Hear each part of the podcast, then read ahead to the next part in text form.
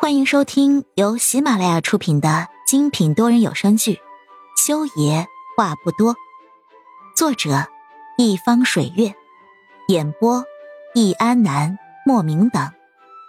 本书全部免费，记得订阅收听哦。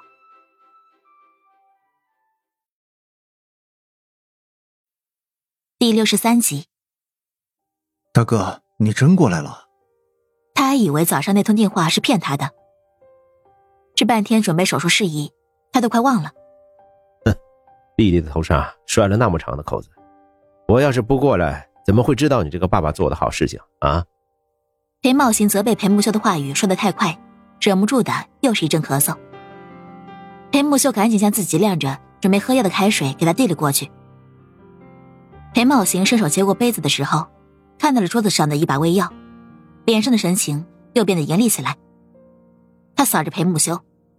哎呀，又开始不吃饭，光吃药上手术台。从什么时候开始的？自己这个弟弟竟然这么不爱惜自己的身体了？他到底知不知道，有一个好身体是多么的重要？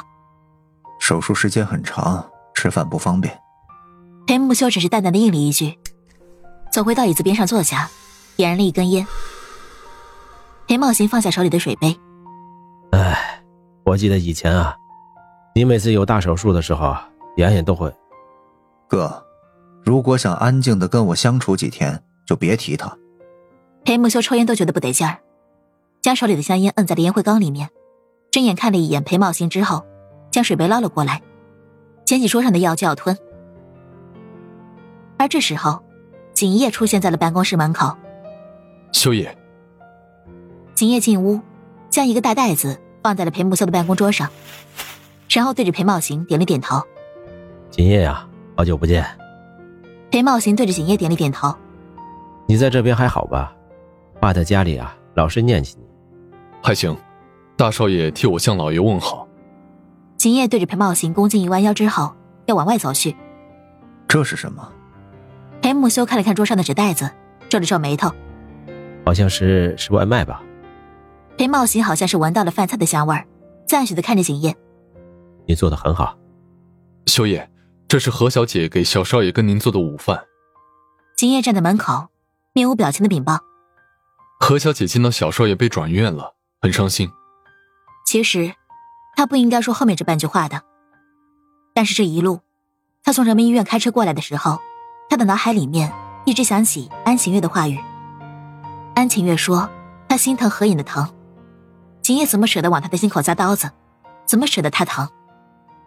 所以。”他不顾身份的补充了后面半句话。裴木修刀子一样的眼神扫了过来，给我拿出去丢了。他的话语充满了怒火，怨恨的盯着那个纸袋子，仿佛有火苗从眼里窜出来，将那东西烧成灰烬。景叶站在原地没动。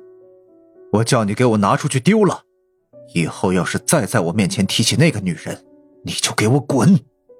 裴木修对景叶很少说重话。说出这些话，也是他失控了，而他失控的源头是何言。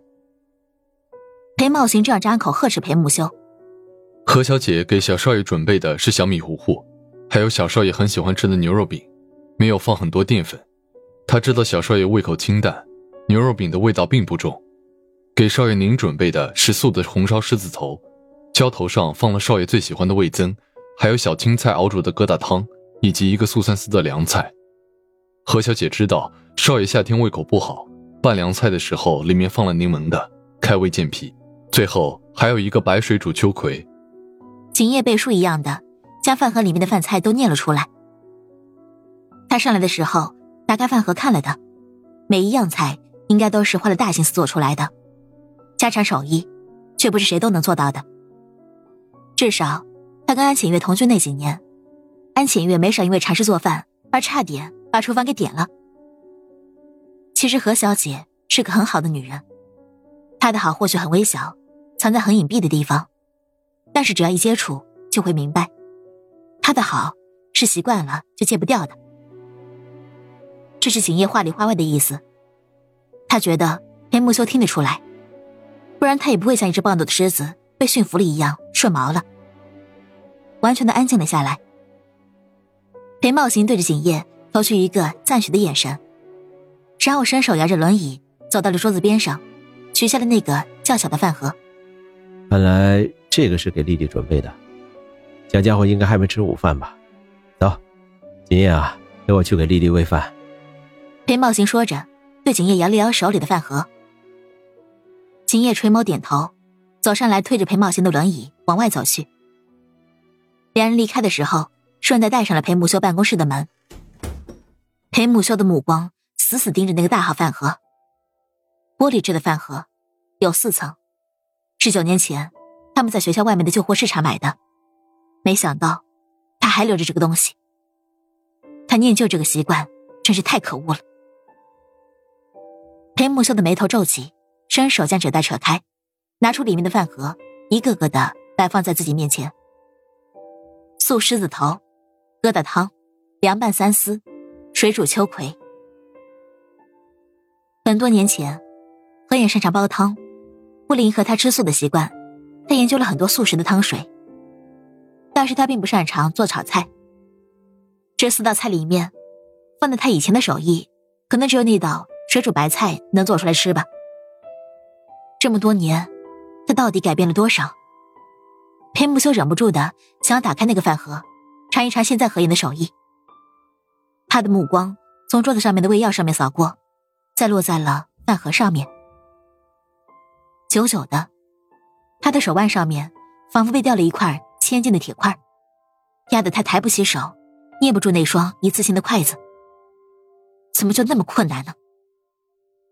放下困难，重新开始，更像是将他的每一根。属于那段回忆的骨头都敲碎，然后在漫长的时光里，他看着那些长得不好的胫骨，慢慢的成了畸形。痛，也是日与剧增的。不过，裴木修最终还是拿起了筷子，夹碎了饭盒里面的狮子头，将其中一块放入自己嘴里。合眼是毒药，是一种慢性毒药，毒素可以随着血液蔓延到四肢百骸里面。